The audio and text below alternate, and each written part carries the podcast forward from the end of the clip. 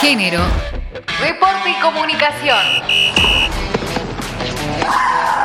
En la cancha nos van a ver. 21 jugadoras de fútbol de Boca firmaron contrato profesional. El Ceneice se sumó a las medidas implementadas por San Lorenzo, River y Guayurquiza y presentó de manera oficial la firma de las gladiadoras, que además tendrán a Pablo Jerez como coordinador. Entre las cuatro instituciones totalizan más de 60 jugadoras profesionales en la primera división del fútbol argentino, a la espera de que otros clubes de primera también lo hagan. Es un placer que estén hoy acá y como jugadoras profesionales de Boca. Muy contenta de firmar mi primer contrato, creo que todas debemos estar igual, feliz y entusiasmada por lo que se viene y gracias a todos por, por hacerlo posible. Carolina Gil Solari es delegada de fútbol femenino del Club Vélez Arfiel, cuenta la actualidad del plantel y analiza el rol del género en el deporte. Arrancamos recién el año pasado y la verdad que crecimos un montón. No teníamos en plan anotarnos en AFA, sumamos varias jugadoras y nos animamos porque todos los que conformamos Vélez femenino, en cuanto a dirigentes, yo que soy delegada y los profes, nunca estuvimos en AFA ni relacionados con el tema. Vamos a arrancar en la C. En la C somos 15 equipos, va a haber dos invitados que estaban todavía confirmándose y nos rigen las mismas reglas que en la B. En la C es como todo nuevo, entonces lo, la reserva nosotros ya la tenemos armada. Dijeron que eso va a quedar en decisión de cada categoría, así que ahora cuando nos reunamos vamos a ver si cada equipo puede presentar para hacer también el torneo de reserva, que para mí es muy importante porque digamos que es el futuro de si no vamos haciendo inferiores, viste, no,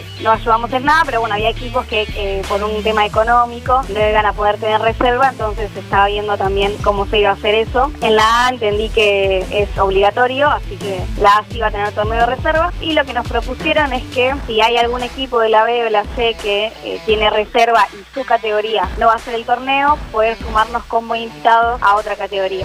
La selección nacional femenina de fútbol disputará dos amistosos en Brasil. El estadio Pacaembu de la ciudad de San Pablo será la sede del cuadrangular que contará con la presencia de Brasil, Chile y Costa Rica. Argentina se medirá ante Brasil el jueves 29 de agosto a las 21.30. El ganador de ese partido clasificará automáticamente a la final, mientras que el perdedor competirá por el tercer puesto. El segundo encuentro tendrá lugar el domingo 1 de septiembre. La final se jugará a las 13 horas, mientras que el partido restante será a las 10.30 de la mañana.